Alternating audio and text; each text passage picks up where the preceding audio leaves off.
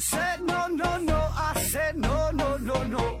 You say take me home, I said no, Perignon. You said no no no, I said no no no no, no no no no.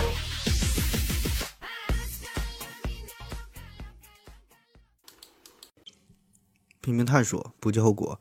欢迎您收听思考盒子，呃，还是线上硬广。长春的朋友注意了，长春的朋友注意了啊！有一个好消息，嗯、有一位听友啊，一个姑娘，呃，具体的信息不便透露啊，反正有这么一个姑娘啊，长春的，她呢是想要寻找一位运动陪练啊，比如说滑雪呀、羽毛球啊啊，什么运动都行，哪怕你啥也不会，徒步走也行啊，就是想交个朋友，呃，反正就是这个体育运动爱好者可以联系一下，希望呢可以做他的陪练指导，也是顺便就交个朋友嘛，对吧？性别不限，要求年龄呢是三十五三十五岁以下啊，注意要求是单身啊。如果呢是滑雪呀、羽毛球啊等等这些场地的项目，人家这位姑娘呢还负责场地的费用啊，当然没有额外的工资了，就是陪练嘛，对吧？就是交朋友嘛啊。那么有意者请联系 QQ 二四四五幺八四二八幺啊，再说一遍啊，记好了，二四四五幺八四二八幺。海王勿扰，非诚勿扰啊！特别强调一下，地点呢是长春市啊，长春市。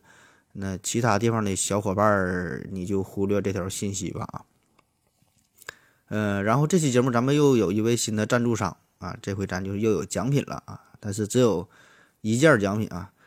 嗯、这期有一位好大哥啊，他的微信名叫造物百科，他呢为我们提供了一份价值六百元的定制 3D 鞋垫儿啊，提供的奖品是鞋垫儿啊，真事儿哈，别笑哈，3D 鞋垫儿很高端的。那么这个鞋垫儿呢，是针对于扁平足啊、汗足啊、侧翻呐、等等各种足疾的患者，呃，可以缓解长期站立时的疲劳。那因为这玩意儿它不便宜嘛，咱说这个市场价是六百块钱，呃，这位大哥呢也是小本生意，所以呢每期只能提供一份奖品，呃，欢迎大伙呢积极参与抽奖活动。但是呢，也是提醒你一下，因为这个产品呢是针对于扁平足等等啊这些有足疾，呃，这个这个疾病的这个朋友啊，就是说，对于咱们平常人来说呢，呃，你可能用不上啊，这个意义并不大啊，所以呢，你慎重参加抽奖活动啊，就是免得你中奖之后你也用不上，然后就浪费了这个机会，对吧？所以呢，把这个机会呢留给那些更有需要的人啊，当然呢是支持你转发、评论，呃，什么点赞啊、打赏，就是这些也是对咱们节目的一个支持啊。呃，当然也欢迎就是有足疾方面的这这些朋友，呃，你不参加活动呢，也可以联系一下咱们这位听友啊，我把他这个你加我微信，然后我把他的微信推给你，呃，说不定说不定就就就会派上用场啊。这个大伙儿做生意都不容易啊，那个可以了解一下。另外呢，有意向进行商业合作的小伙伴呢，也可以联系一下，对吧？咱天下何有一家亲，大伙儿呢互相帮助啊，做生意不容易嘛，对吧？给彼此一个机会，说不定呢就可以呃还你一个奇迹啊！也许呢，二零二一年中国的首富那就是马化腾了啊！好了，今天开启一个全新的系列，嗯，聊一聊凡尔赛文学啊。其实本来吧，这应该继续聊这个被忽略的大神这个系列就没讲完。按照原来的计划呢，还有两位大神没讲呢，一个呢是林奈，一个呢是布封。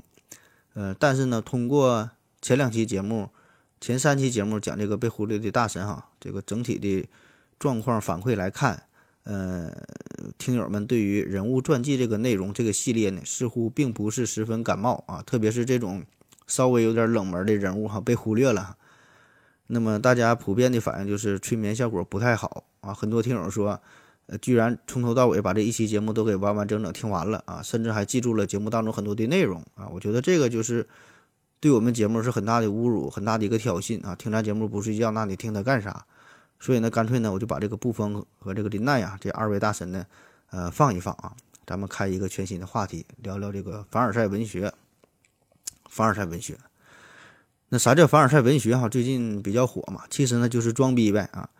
呃，凡学家想哭啊，凡尔赛文学嘛，这凡学家啊，他们想哭，那都不在自己家里边哭，而是要订最早的机票啊，必须是头等舱啊，特意飞到维多利亚港，对着闪耀的星空去哭啊。这帮人家里边那保姆月薪都得是三万块钱打底儿啊，这还不算年终奖。他们这个保姆起码都得掌握英语、法语两门基本的语言哈，还得外加一个小语种。那他们的平时的日常生活就是各种豪车呀、奢侈品呐，动辄就是几千万、几亿甚至几十亿的大生意。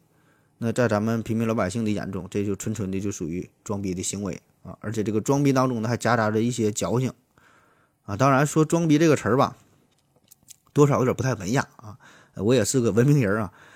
可是呢，我想了半天呢，真是没找到一个比较文雅的，呃，能够代替“装逼”这个词儿哈。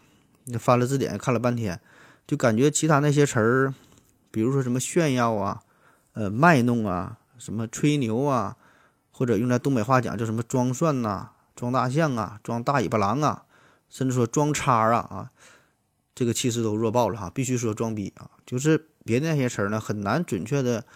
呃，表达出一种无法言语的情感啊！当然，作为咱这么一档这个这个公开的音频节目啊，也是有一定的影响力。所以呢，可能就会因为说“装逼”这个词儿哈，这节目就被下架了。所以有请大伙儿，友情提示大家伙儿，呃，这期节目一定要先下载后收听啊！现在可能已经晚了，反正我也是做好了下架的准备哈。如果真的被下架了呢，我们再想其他的办法啊，会发布在微信公众号上吧。反正我就觉得，你想聊凡尔赛文学。然后你还不说“装逼”这个词儿啊，那么一定，反正我会憋的是相当难受啊，大伙儿听的呢也不舒服啊。嗯，好了啊，下面开始说这个装逼，说这个凡尔赛文学啊。那么从严格意义上来说吧，这个凡尔赛文学和单纯的装逼吧，还真就不太一样。装逼呢，这个是生怕别人不知道啊；凡尔赛文学呢，这就比较纠结哈，就是生怕别人知道，又怕别人不知道，生怕别人看得懂。又希望别人吧看得别太懂，啊，就非常矛盾这种心理，所以这个度吧其实是挺难拿捏的。哎，这个劲儿你先自己体会一下，一会儿我再详细给你分析。那么要说凡尔赛凡尔赛文学这个词儿，它是什么时候火的哈？也就是最近这一两个月啊，凡尔赛啊。嗯，在微博啊、抖音呐、知乎啊各大网络平台上呢，大家伙讨论这个事儿，然后呢，很多这个网民呢不太懂，也是跟着起哄嘛，模仿这个凡尔赛文学这个这这这凡尔这这繁体啊，凡尔赛文学体啊，尽情的发挥，创作了很多的段子啊。嗯，当然这些人当中呢，绝大多数吧都是抱着一种这个这个戏谑呀、调侃呐，甚至是反讽的心态啊，并不是真正的想要去装逼，就只是觉得这个事儿挺好玩，参与到其中。那凡尔赛文学这个事儿是从哪传出来的？最早呢是日本呢有一部漫画叫做《凡尔赛玫瑰》啊。那么这个作品很早，是一九七二年就就已经在日本出版的《凡尔赛玫瑰》。那么故事的背景呢是发生在嗯十九呃是十八世纪末的法国。那么这个时候正好是法国大革命，就是借着法国大革命这个背景啊，这故事讲的呢就是里边这些上层的贵族之间一些爱恨情仇啊、权力斗争啊这这么个故事。就上流人的生活嘛，所以呢，这里边描述的这个场景都是非常的奢华啊，贵族有钱啊，所以这个漫画的名字，你看它就是借用这个凡尔赛宫嘛，叫叫凡尔赛的玫瑰。那么这个咱们凡尔赛宫，这这咱都听过了，对吧？那当初是法国国王路易斯路易十四啊建造的这个非常富丽堂皇的这么个宫殿，就非常的豪华。那豪华到什么程度啊？具体里边的装修花多少钱，这这咱就不用细说了。据说这个皇宫里边这个喷泉啊，这这个喷头啊，就有一千四百多个，用水量非常多。整个凡尔赛宫的用水量，甚至说超过了整个巴黎的用水量。当时这个巴黎还非常的缺水嘛，很多这个巴黎的老百姓因因为缺水得病了，死亡了啊。那么此后，呃，路易十五再到路易十六，就这帮儿子孙子啊，更是有过之而无不及。说这个皇宫里边点的蜡，就这蜡呀，刚点着。烧掉了一点点儿，完主人离开了，马上哎换一批新的。很多王室穿的衣服就穿一次没咋地呢，穿了马上就就扔了换新的，就非常奢华嘛。那当然你这么着下去，最后呢一定也没有什么好下场。那么在一七八九年，嗯十月五号，凡尔赛宫这个大门呐就被革命人群推开了。路易十六呢和他的媳妇们呢就被迫离开了凡尔赛宫啊。最后呢路易十六是被送上了断头台啊，这是后话了。那么这个庞大的王国也是慢慢的被腐蚀掉啊。那致使这个凡尔赛式的奢华迷梦哈是终究破碎，但是这个凡尔赛啊却是成为了奢华富贵的代名词啊，这就是凡尔赛啊。那么这个凡尔赛宫以及说日本这个老漫画，怎么会突然在中国的网络上火起来哈？凡尔赛文学这个事儿是怎么出来的？当时呢是有一个微博博主，他呢是晒幸福，炫耀啊。那旁边呢晒幸福晒照片，旁边呢配上一段低调的炫耀的台词啊。当然，这位博主呢他并不是说真正想要去炫耀啊，他的初衷呢也是想借用这种所谓的凡尔赛体啊来嘲讽一部分人，就是说想要用一种朴华无实的、朴实无华的这个语气呀啊来表达这种高人一等、非常优越的感觉。比如说呢，他会晒出一张照片，一一一个一个法拉利这这个汽车啊，然后说呢，这个男朋友又送了我一辆法拉利，但是居然是个红色的啊，这也太直男了，太太直男了吧，对吧？这这我根本就不喜欢这个红色的啊，或者是配图说在一个非常高档的宾馆里边、酒店里边吃早餐啊，就本来是一个非常普通的煮鸡蛋，哎，晒了个这么鸡蛋照片，就背景很奢华，然后呢，配文就说说出来挺不好意思的。我是最近才知道这鸡蛋呢还有壳啊，以前都是我们我的管家给我这鸡蛋壳都是包好了啊，我我我才知道鸡蛋还有壳啊，反正大概就是这类的内容啊，就是这个重点就是他呢把这个牛逼吧给吹了，但是吹的不着痕迹，就吹的这个云淡风轻，就漫不经心的。最大的特点呢就是呃要在这个不经意之间露富啊，拐弯抹角的去炫耀，润物细无声的展示一种非常。高端品质的生活，那么本来呢，这位博主就是就觉得这事儿挺好玩的哈，那么没想到呢，这事儿呢慢慢就火了，就扩大化了，然后呢，豆瓣上还专门成立了凡尔赛文学这个学习研究小组，那很快呢，就是超过了呃两万多名的成员呢，共同致力于这个凡学的研究，而且这个凡尔赛文学，它也并不是说非得跟金钱挂钩啊，并不是炫富，并不是说有钱。呃，很多时候也可以晒出自己的学历呀，晒出自己的见识啊，晒出自己的品味呀，晒出自己的格调啊，对吧？追求文艺呀，追求艺术啊，都可以。那更广泛的说，凡尔赛呢是一种高级的人生精神表演啊，是一种说这叫生无可恋，高处不胜寒的一种人生态度啊，是一种不食人间烟火，略显性冷淡的一种调性。那么任何人只要你愿意的话，呃，通过简单的学习之后啊。都可以成为一个优秀的凡尔赛人。那说凡尔赛文学这个事儿吧，其实我刚听说凡尔赛文学，就是一看到这个事儿，我就觉得这玩意儿它怎么就能火起来呢？哈，我有点不太理解。嗯，因为你所谓的凡尔赛文学，这个咱平时也太常见了啊，很多人啊，这咱平时聊天可能也这么去说。就比如说我上大学那阵儿啊，咱寝室这帮哥们儿天天也没有啥正形啊，没事儿就吹牛逼啊，可能咱都不觉得这叫吹牛逼，就是一种非常正流。这正常的一种交流方式啊，就这么就这么说话啊，就比如说谁新买了一双耐克啊，那那都了不得了。我上大学那阵儿，对吧？你现在觉得很普通，对吧？就买了一双鞋嘛，对吧？我上大学那阵儿买了一双阿迪耐克，那挺大的事儿啊。当然，也可能我们寝室这几个哥们儿都挺穷啊。然后说，你本来买了一双耐克嘛，对吧？这挺装逼，挺值得炫耀的。但是呢，你不能直接说，啊，你得搂着点儿啊。你可以说。上周啊，我女朋友送了我一双袜子啊，居然是一个红色的袜子。然后呢，我发现没有特别大的鞋啊，没有办法买了一双耐克啊，凑合着穿吧啊。我现在看起来算是比比较大啊，不行呢，过两天我我我再整一双啊。所以你看这个劲儿哈，就是牛逼还吹了哎，但是吹的是云淡风轻。我想我们平时说话的时候，就跟自己的好朋友、一些发小啊，或者是闺蜜之间。呃，也多多少少会采取这种聊天的方式，对吧？就是你的身边一定也会出现过类似的情况啊。比如说上学的时候，每回考完试之后，很多学习好的同学，你就不管什么时候问他，他都是我没考好，状态不好啊，这回不行，对吧？一考完试就感觉他愁眉苦脸，好像一道题都不会，然后分数一出来，比谁都他妈高，对吧？所以这种例子其实非常非常多，对吧？只不过我们。之前并没有把这种吹牛逼的方式称之为凡尔赛文学。那么说这个凡学为啥它能火哈？这背后呢一定是有着一些呃共通的心理在作祟啊，然后呢引起了这些网民的共鸣，对吧？那么什么心理啊？就是装逼的心理呗。那么啥叫装逼啊？装逼装逼就是假装牛逼，对吧？就不是真的牛逼，你还要想装作牛逼，对吧？就是我们都想牛逼。啥叫牛逼？你成功嘛，是吧？走上人生的巅峰，这就叫牛逼。大伙儿追求成功、追求牛逼是很正常的这个心理。可是毕竟真正牛逼的人是少数啊，绝大多数人我们都是苦逼啊，当然还有一些傻逼啊。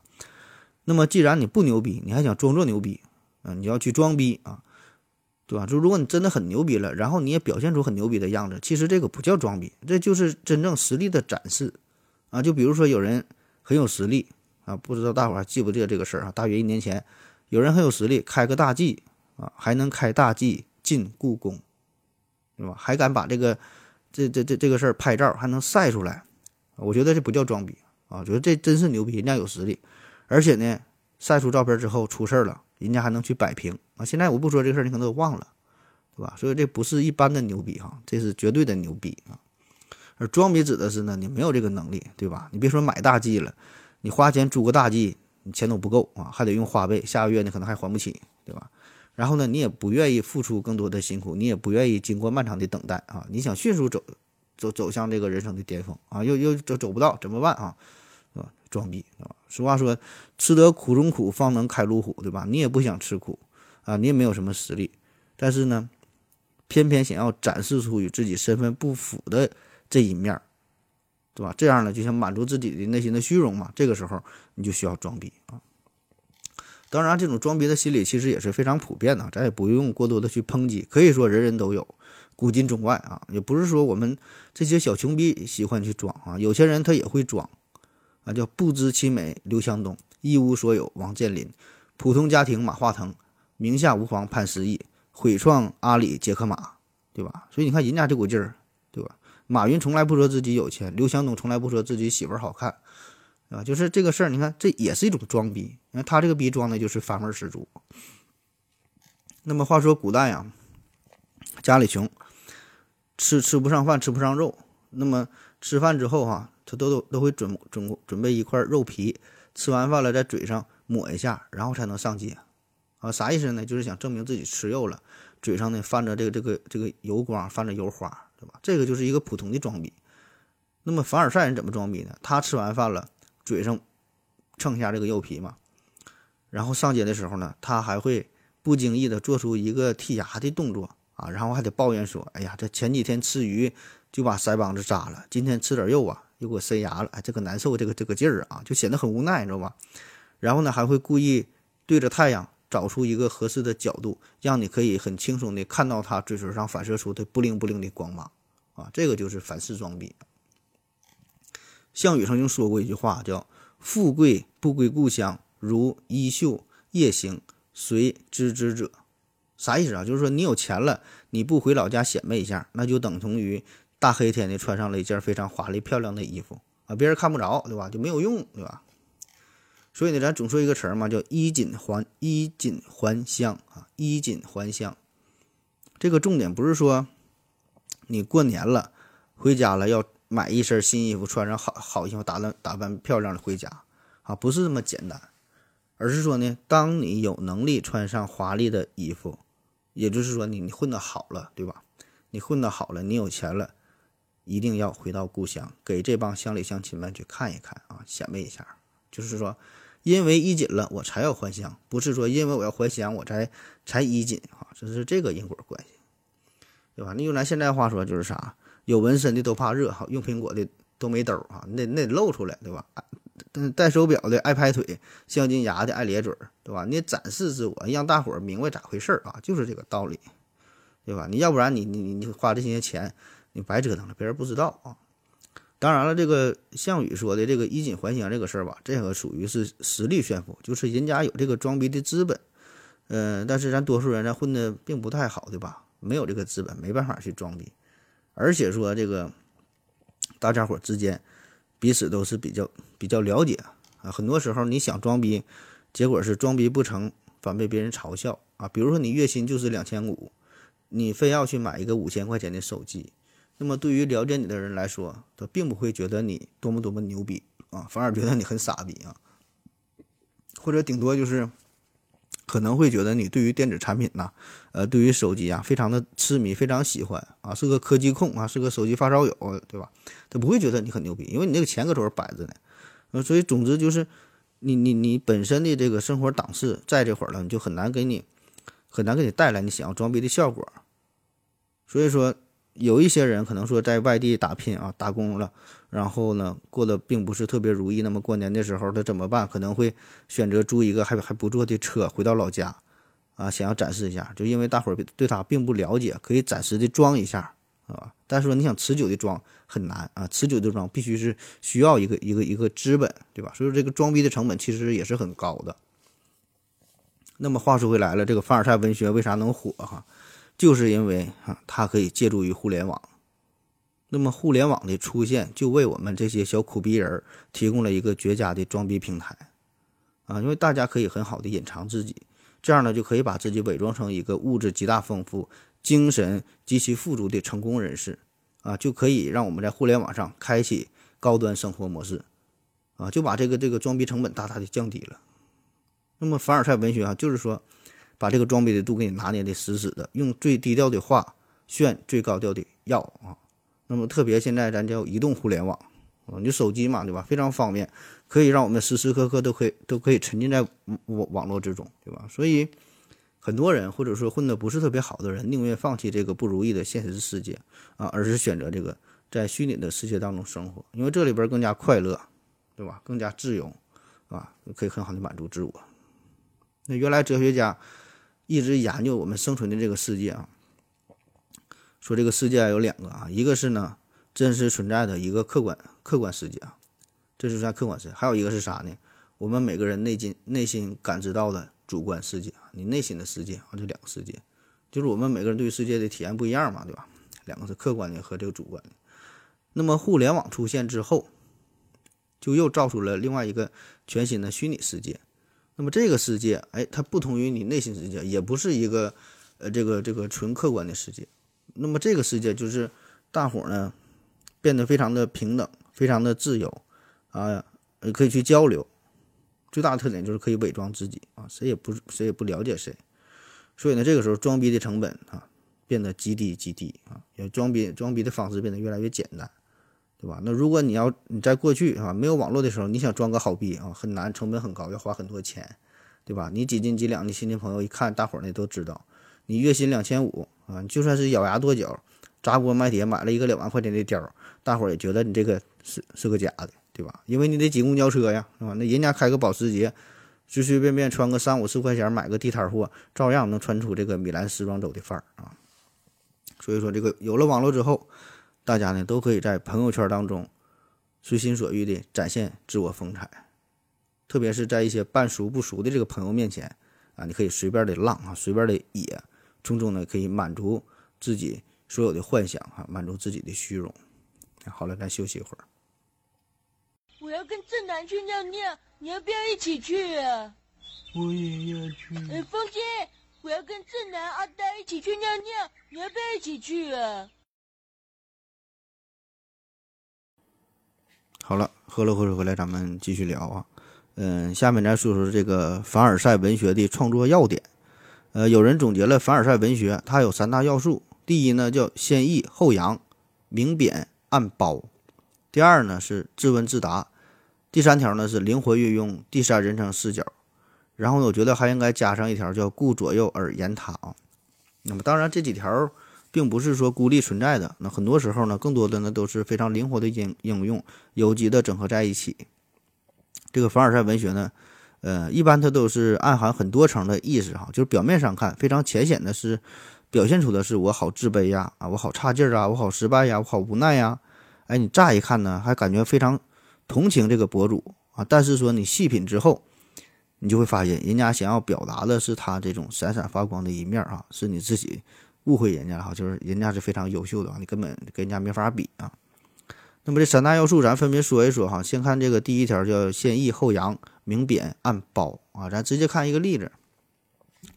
嗯，看这个朋友发了这么一个朋友圈的状态，说求朋友圈给个郑重的方法哦，然后是一个一个一个捂脸的那那那这个这个小表情呃，然后说好几天没锻炼了，莫名其妙的又降到了八十八斤。虽然我只是一个一米六五的小矮子，相对呢也不算很轻了啊，但还是有点担心，过几天刮台风，上班路上会被吹走。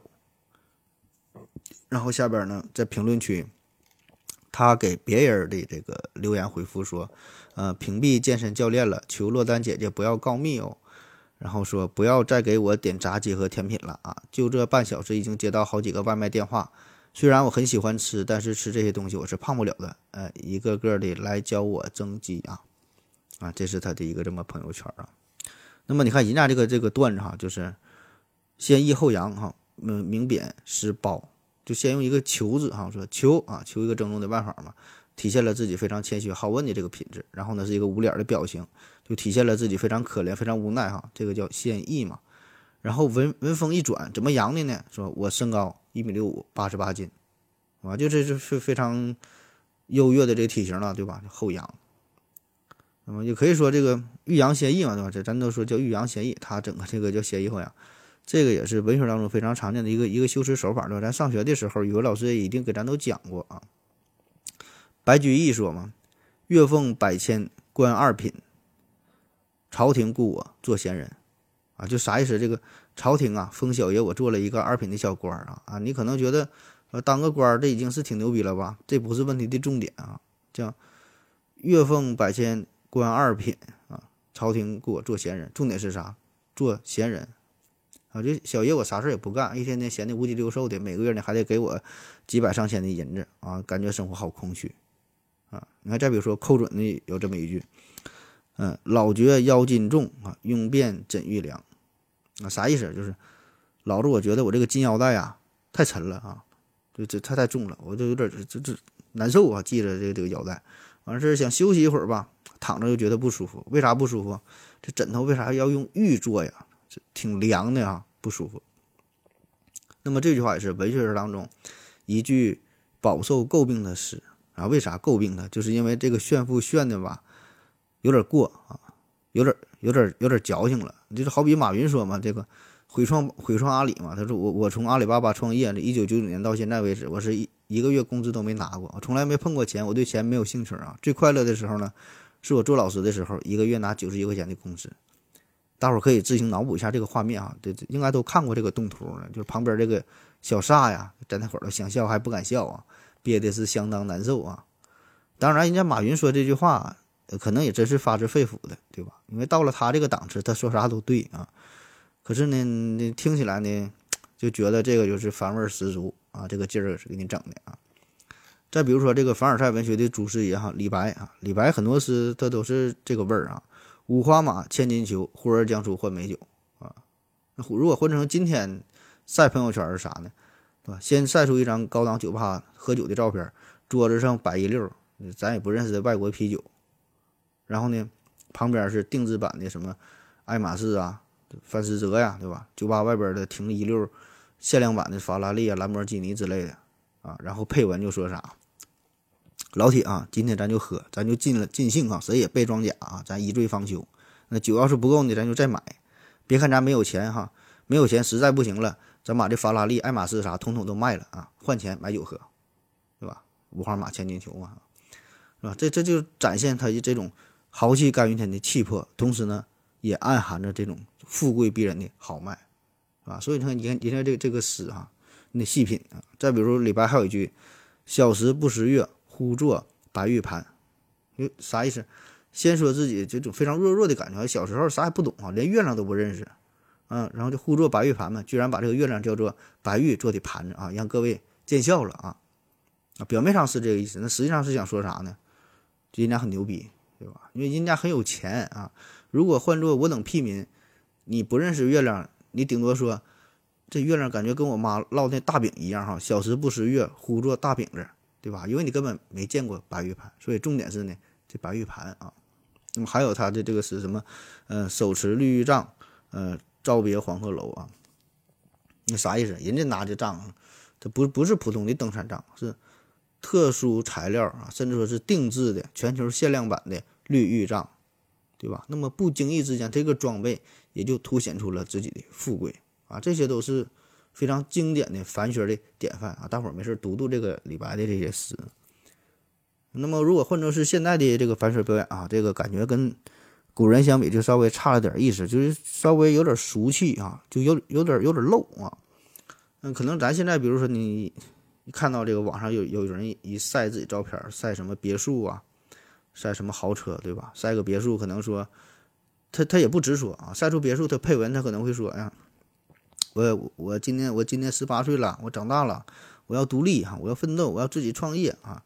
然后没想到呢，妈妈又又给我买了一套的，买了一套海景别墅，哎，我真是无语啊！能不能让我自己奋斗一下，弃眼目你话啊？所以说这种晒吧也是晒啊，但跟李白寇准那个比吧，就差了点意思哈。啊，啊再比如前一阵国外社交网络平台上流行这么一个炫富的方式，就是，呃，把这个豪车呀，还有奢侈品呐，就直接都摊在地上，完人也趴在地上，就感觉就是摔倒了哈。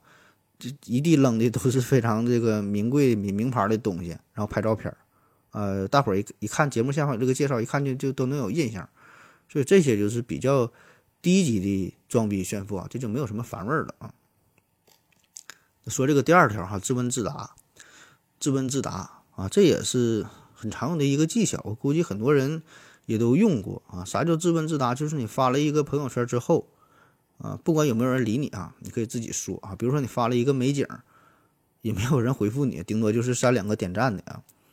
然后呢，你你就可以自己说，在在评论区啊说统一回复啊，这就是杭州西湖。我估计有我朋友圈的朋友，应该对这这这种表现方式不会陌生哈，因为我就经常这么去做啊。那为啥要统一回复？给人的感觉就是。首先，你的朋友很多啊，大伙儿呢都在关注你，大伙儿都关心你，都去问啊，这是哪儿啊？你又去哪玩去了？哎，给人一种这这种感觉啊。别说你自己很忙，然后没有时间一一作答，所以呢，只能统一回复哈，统一回复啊，你们自己看去吧，就显得非常高冷范儿，对吧？那其实他内心是巴不得有人有人跟他说话，巴不得有人理他，跟跟跟他唠呢，但是还得搁这儿装啊。所以说，这个就是一一个烦味儿嘛。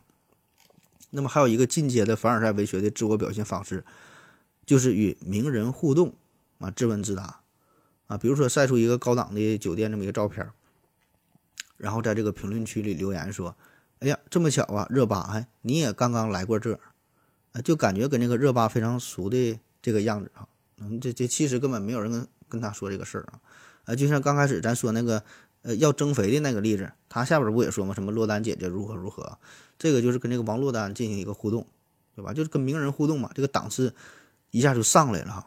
啊，当然这种方式大伙儿还是慎用啊。对于咱们普通人来说，你这个逼装的就有点过，大伙儿一看你这个这话这说的是傻乎乎的啊。那除了自问自答，那么在这个微信配文的时候，还有一个呃重点就是要擅长使用表情包啊，尤其是哭笑不得和这个捂脸捂脸笑的这这两个表情。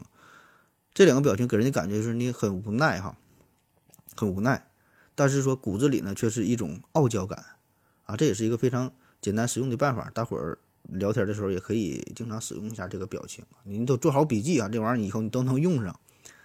那么说到这个微信装逼这个事儿呢，有一件事是值得一说的啊，就是微信的这个地理坐标，就是你下边显示这个位置在哪儿啊？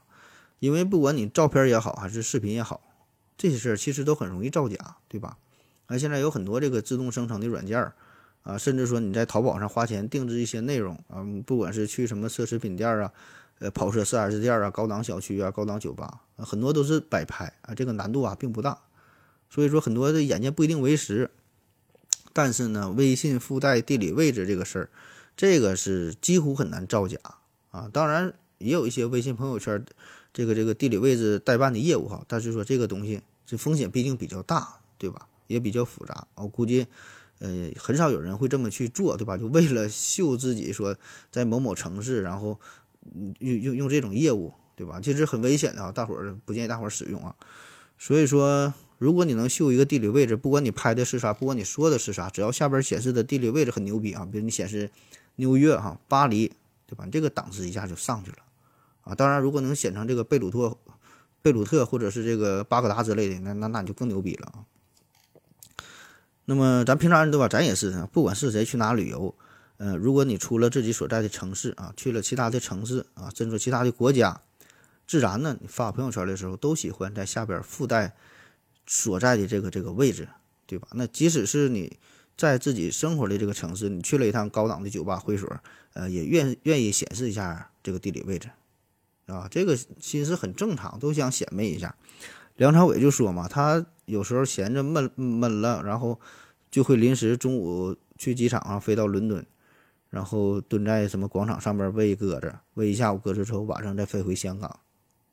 嗯，那么他说这话啥意思？你第一反应就感觉哈，这人真有情调，真有品位。第二反应呢，就是这逼真有钱，对吧？真挺能装。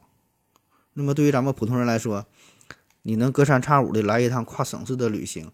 一年能有三回两回的出国的旅行，我觉得这个应该是挺让人羡慕了，对吧？你起码证明你，呃，资金上应该差不多，同时呢，时间上也是比较自由啊，挺让人羡慕啊。当然，如果因为工作需要你频繁的出差，飞往在各个城市当中穿梭，那这这另说啊。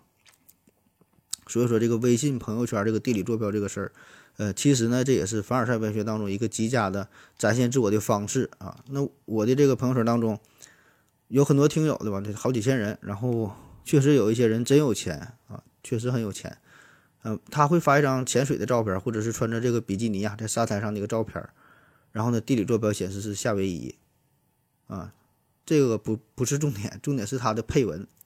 你看人家咋说的哈？他说我也是很无奈啊，然后一个哭笑不得的表情啊，你看啊，然后说呢啊，我也只是刚刚拿到了明式潜水员的等级。啊，本来想到西沙或者是蜈支洲随便玩一玩也就算了，老公却非得拉着我要到夏威夷。上个月就来了两次，我感觉水质也差不多，到这儿又要倒时差，想想就头大。你你你体会一下，你看人家这个劲儿啊，这个我觉得就是非常优秀的凡尔赛文学作品了。所以这个你对比一下，可能有些人直接晒豪车、晒豪宅，直接拎了一个 LV 的包，上面一个挺大的 logo 哈，这就显得傻乎乎的啊。那么更高级的这种表达就是用用文字啊表达一种真情实感，对吧？不说破，哎，但是你懂的啊，这个就比较高级了。第三条啊，第三条呢是灵活运用第三人称视角，借助他人之口来称赞自己啊，这个和刚才说这个自问自答其实是一脉相承的。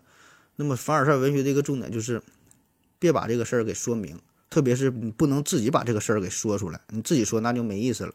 必须得让别人说，借着别人的嘴把这个事儿说出来，啊，咱还说赛车这个事儿啊，赛豪车这个事儿啊，那么凡学家呢也会经常赛豪车，但是他赛这个车呢不会轻易的赛出方向盘上边的这个这个车标，或者是车轱辘上面这个车标、前脸车标，它都不晒这些东西啊，太明显了，没有意思。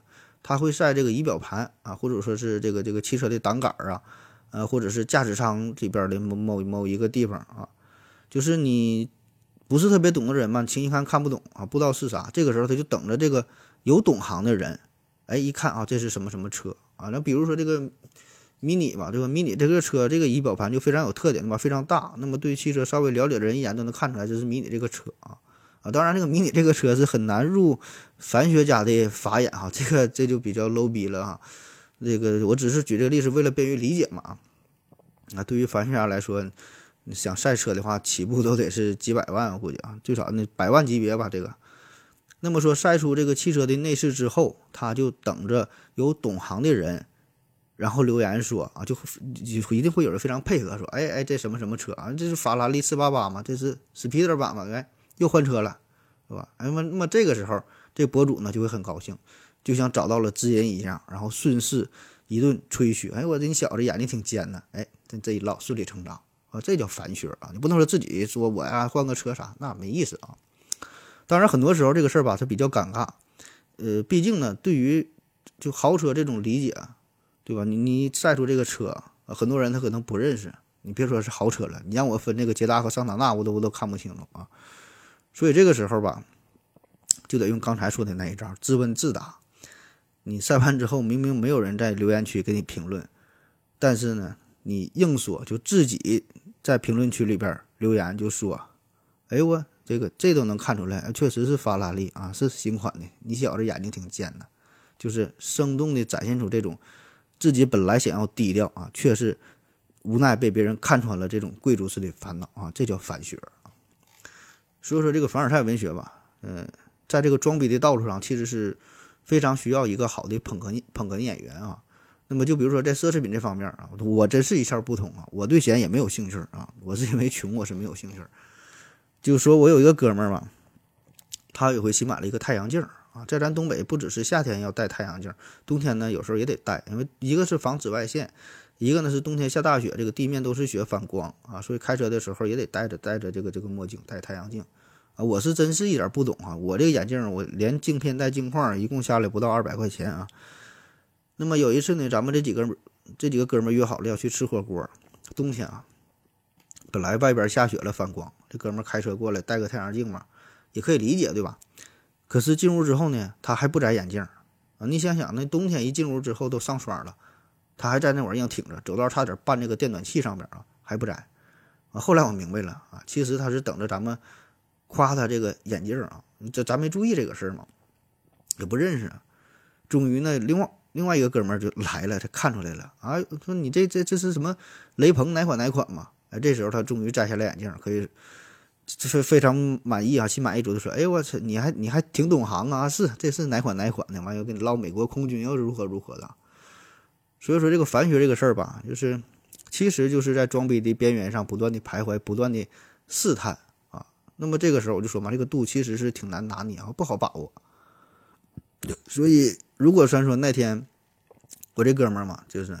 他戴这个眼镜，他也是下了一步险棋啊，不是说这个这个脚啊踢电暖气上这个险棋啊，就是他这个劲儿装逼这个劲儿，你要多说一句吧，就显得非常嘚瑟；少说一句呢，别人还真就不明白，对吧？如果说最后大伙儿真的没看出来，那我估计他只能是戴着这个墨镜啊吃火锅啊，最后连冻豆腐和这个鸭血都看不清啊，所以就很很无奈嘛，对吧？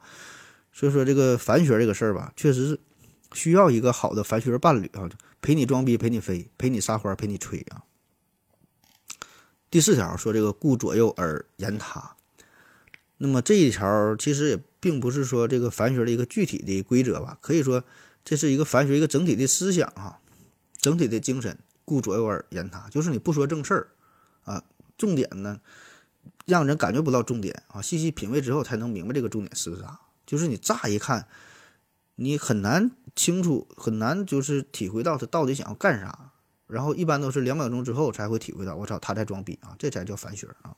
比如说《女驸马》中有这么一句唱词啊：“为救李郎离家园，谁料皇榜中状元。”啊，你乍一看他是想救李郎，然后离离开家园，呃，很辛苦对吧？怎么去救的人呢？不知道哈。最后整了一句呢，一不小心中了状元，对吧？你你你，反正不知道他想表达啥，但是就是他觉得他很牛逼啊。那么《世说新语》当中呢，有这么一个段子啊，说呢是东晋时期，呃，苻坚呢是率领百万大军向东晋是发起了进攻。当时呢是谢安奉命呢率八万大军去迎战，哈，八万对百万啊，啊，但是这个谢安呢，他并不是冲在第一线，他是在后方统领指挥啊，这也是历史上非常著名的以少胜多的战役，叫淝水之战啊，这个事儿。那么说前面打仗，谢安呢和客人呢在后边下围棋啊，非常镇静啊，这时候呢他的。侄子啊，谢贤呢就从战场上寄来了一封加急信。谢安看了之后啊，也不说话啊，非常镇静，继续下棋。然后跟他下棋的这个朋友，这个客人就问他说：“你个打仗打的咋样了？你咋你咋不吱声呢？”谢安就说：“小儿辈啊，大破贼啊，啥意思？就是这个小孩们打架哈，这小小孩子们就打败了敌军啊。所以他这句话呢，就是从他身上就就散发出这这股子反劲儿，就是完全。体会不到他在打仗哈，说的非常随意，就把这个凡学的凡凡学功底儿发挥的淋漓尽致啊。那么总结一下啊，就是这个凡尔赛文学，它的关键呢就在于角度刁钻、不经意的去炫耀，角度越刁钻、越不经意、越难以识别是一种炫耀啊，这才越凡尔赛啊。要炫耀于无形之中，就是你看一遍觉得没问题，口吻呢也没有那么夸张，但是呢可能会感觉到有那么点不舒服。然后反复体会之后，哎啊，才拿捏到这个他这句话的重点啊，这才是真正的反学。那么在这个反学理论当中呢，凡尔赛文学也要讲究天时、地利、人和啊。那么天时这不用说了，当然就是要精心精心选择朋友圈发送的时间。地利呢，就是这个地理标识啊，标出你发的这个地点，这个具体的地点可以增强这个反学的真实感。然后人和哈，这也是最重点的一个一个一个地方了。人和就是每一条凡学的朋友圈的终极目的就是得到他人的认同，得到他人的附和啊，然后让他人去理解啊。那么这个时候，你就是你创作这个文案一定要，呃，直直白易懂，同时呢还要兼具美感，所以这个才能引人注意哈。那么最后呢，也是要灵活运用这个表情包啊，活泼的标点符号啊，哎，这样呢增加文案的吸引力啊啊。当然，如果你还是不太懂的话，可以没事多看看我的朋友圈哈，看多了你就会了啊。好了，咱休息一会儿。我要跟正南去尿尿，你要不要一起去啊？我也要去。哎，风姐，我要跟正南、阿呆一起去尿尿，你要不要一起去啊？好了，尿了个尿回来，咱们继续聊啊。凡尔赛文学这事儿吧，咱说了，其实这个度挺难拿捏啊，因为这里边涉及的因素很多啊，并不是说你单纯的装逼，你单纯的装逼可以随便整，用力整，对吧？怎么整都不大啊。嗯，而且大伙儿都是装逼的行家，这个这个基本都是无师自通，对吧？装的也很好啊，这咱不用细说。那么说，对于装逼这个事儿吧，其实我是一直抱有非常宽容的态度哈，因为咱们的老听众也都知道了，呃，在咱们节目的播放过程当中啊，很多节目当中充斥的段子，很多内容啊，会有很多装逼的元素。就比如说我之前说过我是哈佛毕业的，后来呢又说是牛津的、剑桥的、普林斯顿的啊，基本把这个世界名校都给念遍了。然后我现在我自己我也犹豫了哈，我真不知道自己我到底是哪毕业的了。然后有一些非常细心的听友，就听咱节目还喜欢做笔记啊，边听边记，边听边记。哎，听着听着，感觉自己是记错了，怎么的？上回主播说的不是这个学校，每回说的都都不一样呢。所以我说，我就是这个度吧，没太把握好。如果我每次都说自己的自己是哈佛的，也许大家还真就信了啊。那我为啥说这个装逼这个事儿吧？呃，要保持一种宽容的态度，因为我觉得装逼这个。这事儿它本身就是一个非常重要的社交手段啊，嗯，当然装逼分两种，一个呢是真装，也就是真心想要去炫耀一下自己；另外一种呢是开玩笑啊，想借此呢作为一个调侃啊，嗯，当然很多时候这二者的界限也不是特别的清晰明了，所以说这个度我说很难把握嘛，你一不留神可能就装的有点过啊，本来你是想开玩笑啊，想要想要给大伙儿带来一点点的快乐。但是你整不好呢，就大伙儿看来听起来就不太舒服。所以你这个装逼这个度就没就没整好啊。就比如说你出国旅游啊，不管你是看到巴黎铁塔呀，看到比萨斜塔，必然都会打卡拍照，对吧？然后在朋友圈晒图，这是很正常啊。你想分享一下快乐，呃，想把自己生活美好的一面展现出去啊，很正常。那么这个时候这个配文就就很重要了啊。咱普通的说法可能说，哎，我第二次到巴黎了啊，我很开心啊，这个是相对来说比较普通的。装逼的说法就是啊，我又到巴黎了啊，嗯，每年都来，我可能感觉感觉有点腻了，就是有点装逼的意思。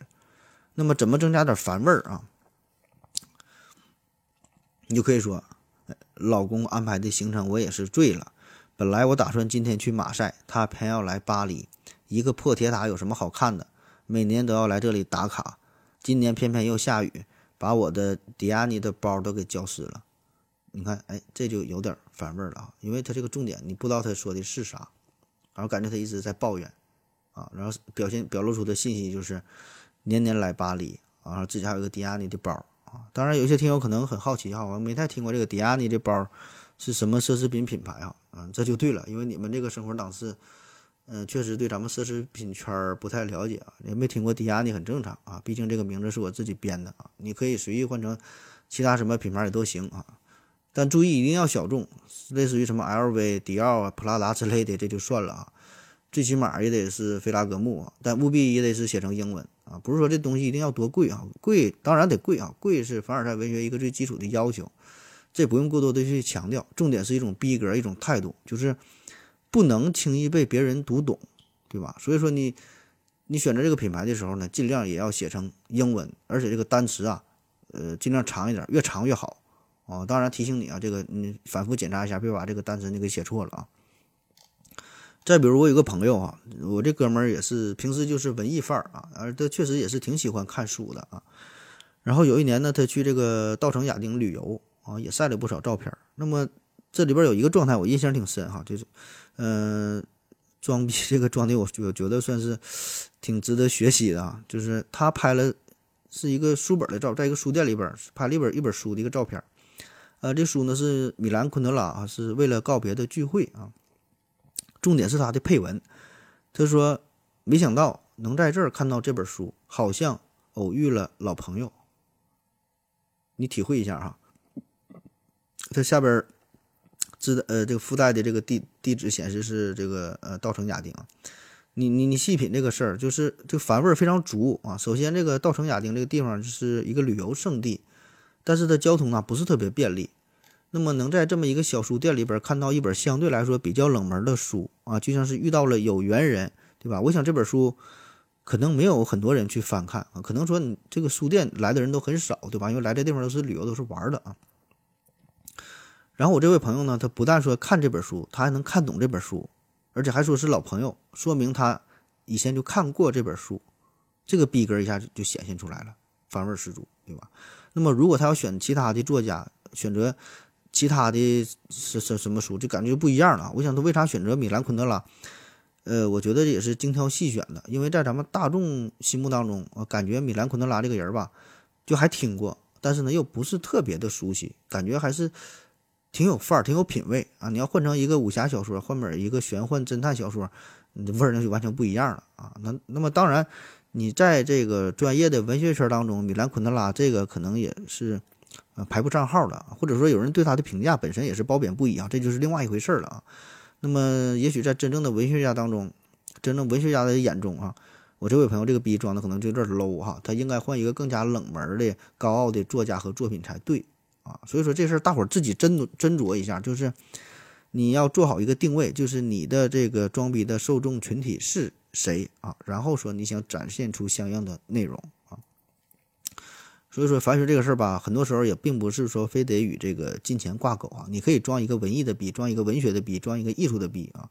比如说，你去参加一个画展，呃，或者是去博物馆啊，就去一些这些高雅的地方都可以啊。你看懂看不懂没关系，并不重要啊。只要你会晒会说，那就行啊。啊，比如说你你看这个康定斯基的作品，或者说是这个安迪沃霍尔的作品啊，都可以啊，随便拍一张就行。你这是谁也看不懂，对吧？主要是这看你的配文怎么写，对吧？比如说整个康定斯基，整个几个色儿，拍个照片，然后说，呃，虽然看不太懂啊，但是我内心还是非常的向往啊。注意哈，下边呢一定要显示出地址某某艺术馆，对吧？这就是一个教科书式的、非常安全朴素的装了一个艺术的逼啊。当然也有一些人啊，嗯，比较另类。那我我我其实。我以前也是这样，就是不太愿意发朋友圈，或者是几乎不发朋友圈。那么你翻看他的状态，也就是两三条的信息，两三条状态啊。当然他把你屏蔽了，或者是什么三天可见，这另说啊。咱就说有一些人，他是有一类人嘛，他是不太愿意发朋友圈，不太愿意发状态。嗯，其实我觉得这个也是一种装逼，就也是一种态度哈，而且是装的一个大逼啊。我想我的听友当中也有很多人就属于这种状态，就是感觉好像也没有什么特意想要去晒的啊，就是日子感觉每天不断的重复，然后也没有什么亮点，没有什么值得去跟他人分享的，没有什么显摆的，好像对吧？偶尔出去旅游，然后想一想啊，还是算了，好像也没有什么值得发的，就反倒是晒出来之后吧，觉得自己很空虚啊，大伙儿点个赞啊，好像挺无聊的，啊，当然，这种人他也不是说就刻意的鄙视那些发朋友圈的人啊，他也会经常翻看大伙儿的状态，甚至说挺喜欢看大伙儿晒的这些东西啊，他也会去留言，会点赞，嗯，只是说不想把自己生活的某一面吧表现出来啊，所以我觉得这个其实也挺好，对吧？你说他是装逼也好，说他是这种态度也挺好，对吧？就是就像联合国投票一样，有人投赞成票，有人投反对票，有人投弃弃权票，弃权呢，这也是一种态度，那么时间久了呢，这个也会成为他的一种调性啊。那么这些人可能就是说，他想要去逃离互联网啊。当然，这种逃离不是说彻底与互联网划清界限啊，这也是不可能的。而是说，在他看来，可能是如无必要就不上网，或者如无必要就不在网上过多的表现出自己啊，更愿意回归到这个真实的世界啊。这扯远了，咱还说这个凡尔赛文学啊。那么这个凡尔赛文学之所以能够出现，呃，我觉得这也是。互联网社会发展到一定阶段的一个必然结果。那么，根据马斯洛这个需求层次理论啊，从高从从低到高。那么，在你确保生活，呃，可以社交之后我们都会去追求被尊重啊，被尊重这种感觉啊。马斯洛就说嘛，期盼社会对自己的尊重是个人天性的需要啊。那么如何被尊重啊？你要不不被尊重怎么办哈？自然呢就得靠装逼，就是很多人很难达到。呃，很高的一个社会地位，受到尊重，对吧？所以你得装逼嘛，对吧？就是显示出我很幸福，我比你强，我比你有钱，哎，这样才能得到尊重啊，或者说至少是自我感觉到别人在尊重你啊。那么，尽管这个凡尔赛文学背后的狂欢可能只是一部分网网友的戏谑啊，可是你细品，伴随着互联网时代的发展，必然呢会出现凡学昌盛的景象啊，甚至说这个凡学必将会成为一种常态。而且这个网络上呢，会有一种人啊，就杠精、柠檬精啊，这咱之前也说过杠精这个事儿，就是在网络上有一些人，你不管说啥，他们总能恰到好处的去怼你啊。虽说咱现在是言论自由，对吧？但是呢，当你遇到这种人的时候，确实呢会很影响你的心情。所以呢，我们在发表个人言论的时候，不得不瞻前顾后啊，就是不敢过于直白的炫耀出自己真实的一面。对吧？因为这样很容易就会，呃，招惹这些杠精、这些柠檬精来喷你啊。所以呢，大伙不得不放低姿态，即使是很清楚自己有这个资格、有这个能力去炫耀一下，但是呢，很多时候呢，他也是一种自嘲的方式，显得很穷、很丧啊，很难、很无奈、很衰，对吧？就是不愿意直接表露出这种优越感。那么这个呢，也是。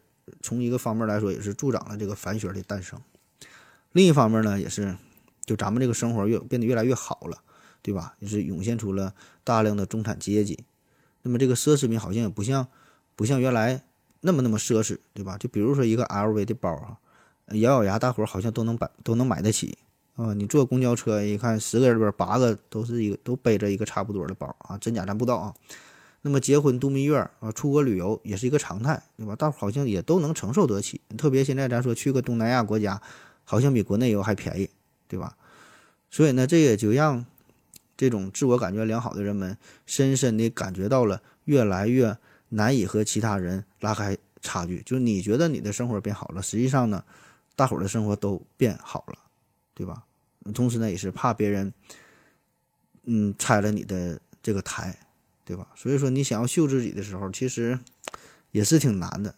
你现在你说你去趟泰国、去趟马来西亚旅游，好像也并不是值得特别特别值得晒的一个事儿，对吧？就比如说我去年、前年、前年、前年去的威尼斯，参加一个泌尿科一个国际会议，然后呢，到了当地一个网红店嘛，算是吧，咱中国叫网红店嘛，去那会儿打卡拍照啊，然后没想到呢，晒出照片之后，下边一溜朋友留言哈。啊说这么巧，我上周也刚去啊，或者说他家的这个墨鱼面很好吃啊，就是本来我是想晒照片，我是想装逼一下啊，反倒是成全了他们，就是好像我在这地方打卡拍照就显得很老土似的哈，就是说人家早就去过了啊，所以说你在秀优越的时候，很多人就觉得可能还是谦虚一点更为妥当哈，你自己觉得很牛逼的事，在别人眼里看来其实很正常，甚至说是很傻逼啊，所以说这个。这种心理吧，这个状态也是，呃，促进了这个反学的出现，促进了反学的这这个火爆啊。当然，装逼这事儿啊，或者说是凡尔赛文学这个事儿吧，我想我们绝大多数人，嗯，可能更多的都是抱有一种玩的态度啊，就调侃自嘲，然后呢放松心情，对吧？我觉得这个也挺好的。如果真能抱着这种态度去晒啊。去开玩笑啊，去装逼啊，也挺好，对吧？因为现在咱们这个生活节奏非常快，确实需要一些解压呀，一些释放的方式。所以说，这个凡尔赛文学啊，其实也是一种自黑啊，一种吐槽，也是起到了情绪的缓解、压力的释放，对吧？焦虑的缓解的一个很好的作用啊。那么，当然说了这么多啊，不管你是抱着什么样的态度，你是真正想去装逼，还只是说是开开玩笑啊？其实这个凡学深层次的心理吧，是一样的，是共通的啊。不管是我说开玩笑啊，这是要，它是一样的。用这个弗洛伊德的话来说，世界上没有所谓的玩笑啊，所有的玩笑都有认真的成分啊。你细品这句话说的非常深刻啊，哪怕是你觉得你是在开玩笑，那背后呢，其实你还是想晒一下，还是想表现一下自我啊。那么阿德勒就告诉我们说，一个人越自卑。寻求优越感的要求就越强烈。优越感和自卑感是一块硬币的两面儿，而自卑又是焦虑的孪生子。所以说，不管这个之前咱讲说这个项羽说的是衣锦还乡啊，啊，这叫实力的炫耀，对吧？还有咱穷人说的用肉皮抹这个嘴，对吧？这个其实背后呢都是缺乏自信的一种表现啊。我们每个人在晒朋友圈的时候，都是想要刻意的打造一种虚幻的高级的生活方式，对吧？以此呢来填补内心的空虚。那么反映的呢，则是自我认知和社会认可产生落差之后的一种过度补偿心理。所以说，这个反雪看似一场荒诞的表演，那么呢，也是从一个侧面，呃，暴露出了人性的虚伪和这个价值观的扭曲。不管是开玩笑也好，还是真实去做也好，对吧？所以说，这个如果凡尔赛文学它过度的传播，呃，也可能呢会催生和助长这种玩世不恭的态度。会损害对待生活、对待自己的一种正确的态度，啊，刚开始可能是以为在开玩笑啊，但是越走越远，走走你就走偏了。所以说，我觉得这一点呢是，呃，我们非常值得应该一个注意的一个一个地方啊。特别咱们现在有很多年轻的网民，对吧？呃，是不成熟嘛，他也分不清什么是玩笑，分不清什么是真实的。那么一些文艺作品呢，呃，它表现的这个场景，并不是我们普通人的。真实的日常生活，他呢是热衷于贩卖富贵奢靡的一种想象，用虚假的臆想来代替我们真正的真实的这个丰富的生活。那么这样呢，就把这个美好的理想变成了变得非常的物质化。所以说，就是特别对于咱们这个青年网民来说，对吧？就是说不成熟。那么如果热衷于繁学啊，沉迷于这种。嗯，修饰狂欢带来的心理的快感啊，沉迷于网络，那么很可能就会影响青春期的一个选择，进而呢就放弃了脚踏实地的奋斗，这样呢就错过了人生最美丽的风景，对吧？就像是这个电影《小时代》一样啊，稍微正常点的人都应该知道这是一个非常二逼的电影，对吧？这里边其实就是编织着一个现代版的凡尔赛宫的。这种生活方式啊，或者说是这个充满了城乡结合部的年轻人对于上流社会的幻想啊，你说这个东西是是假的吗？它也不是假的，会有真实的成分，但是它真是这样的吗？并不是，对吧？很多东西它，我只能用二逼来形容了哈。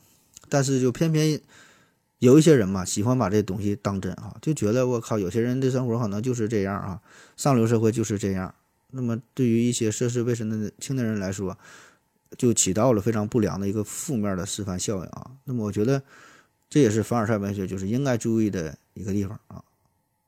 就是在我们就在成年咱对吧？咱很成熟了，咱都知道你这个东西，凡尔赛文学就吹牛逼这事儿了吧？大伙儿随便说随便扯，大伙儿都知道这是假的，没有人把这个事儿当真。那即使有真的啊，就是真有钱啊，真牛逼的人确实有，但是这事儿呢跟咱没有啥关系，对吧？你开你的迈巴赫。我开我的小香货，对吧？你泡你的夜总会，我我就跟我的盒子睡，对吧？你有你的快乐，我有我的幸福，对吧？你有你的钱，那是你的事儿，对吧？所以说，就成熟之后吧，我们能够很客观的、公正的去看待贫与富的这个关系啊，可以做好一个自我的调节。但是对于年轻人来说，可能呢就会起到一个不良的示范的作用，对吧？起起到了一个一个一个误导，对吧？最后呢，你这个三观可能都会。呃，变得不是不是那么端正了啊，所以说这这种误导啊，就带来这个错误的价值导向，而且我觉得这种力量其实也是挺强大的。那么，特别是在年轻的时候，对吧？年轻人啊，最最向往的一定是金钱，而不是说真理和知识。当然，我们上了年纪之后，最最向往的也是金钱，也不是真理和知识上，只是说你年轻的时候容易犯错误啊，容易跑偏，上了年纪了。就不太容易犯错误，或者说不太敢犯错误。你想跑偏也没有跑偏的机会了啊。那么前一阵子还有一个事儿，不也是挺热闹吗？就是这个名媛拼单啊，然后也是晒嘛，晒自己朋友圈。其实这个跟这个凡尔赛文学一个道理啊，只不过说咱说这凡尔赛文学吧，这个可能还是玩儿，对吧？还是付诸文文字上，付诸文学上。但是人家这个名媛拼单嘛，这是真正的开始行动了啊。所以我说反反学这个事儿吧，一直会存在，永远也不会消失。呃，可能说的现在就是可能说这已经不是特别火了，但是这个背后的心理它是仍然会存在，这个事儿是一定会存在的啊。可以说你发布的任何一个朋友圈，这里边或多或少都会有一些反学的影子，对吧？你都是想表达自己、表现自己，对吧？所以说大伙儿吧，好自为之啊。最后收尾了哈，说一个人啊，真正的高贵是靠学识、修养、事业、能力啊等等这些东西构建起来的。一个真正高贵的人，一定会低调谦卑，无论是在现实社交当中，还是在网络社交当中，都不会太过于招摇和高调。对每个人而言，不管你有钱没钱，无论是锦衣玉食还是粗茶淡饭，均无需炫耀，也不必自卑，这才是真正的从容与强大。认真踏实、努力奋斗，着实可贵。但是，处于当今时代洪流，我们更需要面对现实和自我的勇气。生活中有两大误区：看别人生活，生活给别人看。啊，好了，今天的节目就是这样，感谢您收听，谢谢大家，再见。